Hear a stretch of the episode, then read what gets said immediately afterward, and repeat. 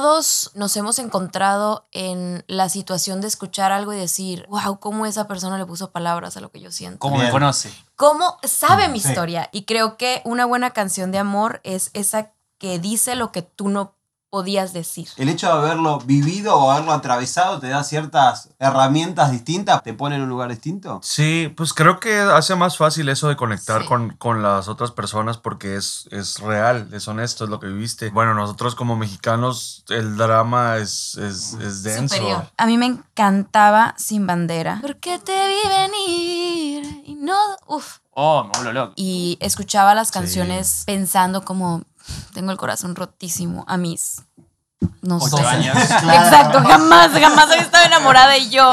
Jamás me voy a recuperar de esto. Nunca, Pasó nunca, nada. nunca voy a Melissa, poder tenés siete recuperarme. Sí, Melissa, relájate.